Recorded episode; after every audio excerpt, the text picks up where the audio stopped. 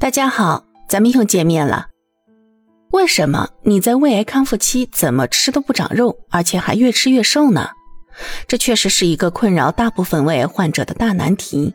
相信你会点开这支视频，或许也是需要解决这个问题。如果您或者您的亲朋好友正处在胃癌康复期，越吃越瘦，免疫力越吃越差的阶段，欢迎您关注我们的近期动态。和皮皮夫妇还有千千万万个胃癌病友家庭一起来共同掌握康复期免疫力越吃越好、体重稳定增长到健康水平的食物菜谱搭配方法吧。我家皮皮在最初的康复阶段也遇到过这个难题，那段时间不但越吃越瘦，免疫力也逐渐下降，并且开始感冒、拉肚子、发烧，带来了一大堆的问题。我想。如果您也遇到过这种问题，一定也会跟我们当时一样，心想这到底是怎么回事啊？不过后来呀，发生的一系列可喜的改变，也证实了一点：这道长肉的坎儿，只要你能抓住关键问题之所在，想要迈过去，其实也不难。造成这一系列问题的源头是很明确的：行胃癌切除手术之后，咱们的胃缩小了。胃肠道系统针对食物糜的消化分解处理能力变弱了，能量吸收消耗低了，不给你长肉了，这就是根本原因。这时候你可能就会纳闷儿，不对呀，这胃是缩小了，可是肠子是好的呀，肠道的消化吸收功能都还是正常的呀，为什么会越吃越瘦？怎么就不长肉呢？我吃的饭明明就跟我没有做手术之前一样多。之前能长肉，现在怎么就不长了呢？您会有一大堆的疑问冒出来。我们当时也是这样的。就拿我家皮皮来举例吧。原本呀，在手术之前，他一次能干三碗饭、两盘菜。自从胃癌手术切了四分之三的胃之后，他一次只能吃一碗饭、四分之一盘菜。然后他就开始打饱嗝了，再也吃不下去了。可是啊，他一米八几的大高个。吃这点东西，不到两小时他就会开始饿了，就只能再来一顿。就这样，手术之前他一天吃多少饭菜，我们就还是给他安排多少饭菜，只是会进行一下每顿餐分量上的拆分。于是他最初的饮食安排就从一天三顿直接过渡到了一天五顿，每顿都吃的少一点，确保每一次都能够充分的消化吸收，来确保营养的吸收效率。看一看他是不是能够顺利长体重，可是啊，时间一长，问题就又出现了。一天五顿，这真的是没有少吃，嘴从来都没闲着过，而且分量也和他手术之前的分量是同样的饭菜。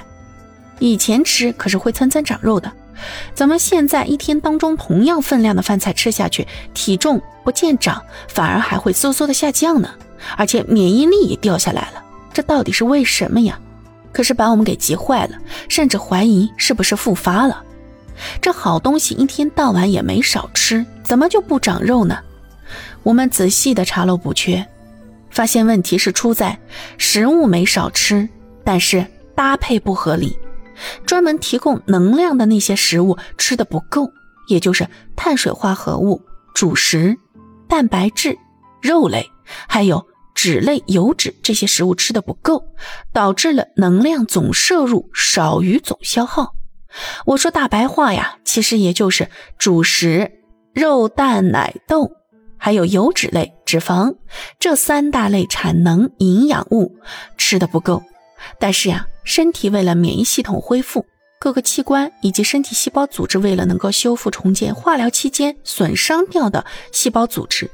它会自己消耗掉大量的营养物质和能量，用于恢复身体的元气。身体每天啥也不干，它的基础代谢也会消耗掉很多能量。同时啊，咱们每顿吃饭的时候，为了能够消化掉这些食物，本身也会产生一定的热量代谢。同样的，皮皮每天还会有五千步到八千步左右的运动能量消耗。这么一看。运动的能量消耗，加身体的基础代谢的营养消耗，再加上食物代谢过程当中消耗掉的热量，确实是消耗多于吸收了。这三类产能营养物质吃的不够，就会越吃越瘦。这逻辑进一步分析，可不就是减肥餐吗？感情我家皮皮吃了大半天，吃的是减肥餐呢，不是长肉餐呢，这可把我们惊呆了。于是我们开始仔细研究换算，到底产能、营养物质要怎么搭配吃，并且每天要吃够多少才能够让皮皮长肉呢？废话不多说，咱们直接上干货。首先呀，在一定周期内，三种产生能量的营养物质、营养素摄入的总量要大于身体消耗的能量，这样咱们才会长肉。这一条是决定了能否在康复期内长肉的最关键所在，这是一个基本原则。其次，我们需要搞清楚自己每天需要吸收多少总能量才能够超过消耗量，然后我们需要了解自己每天的能量消耗总量大概是多少。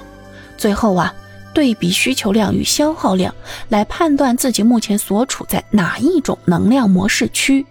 是消耗大于摄入，还是摄入大于消耗，还是摄入与消耗平衡？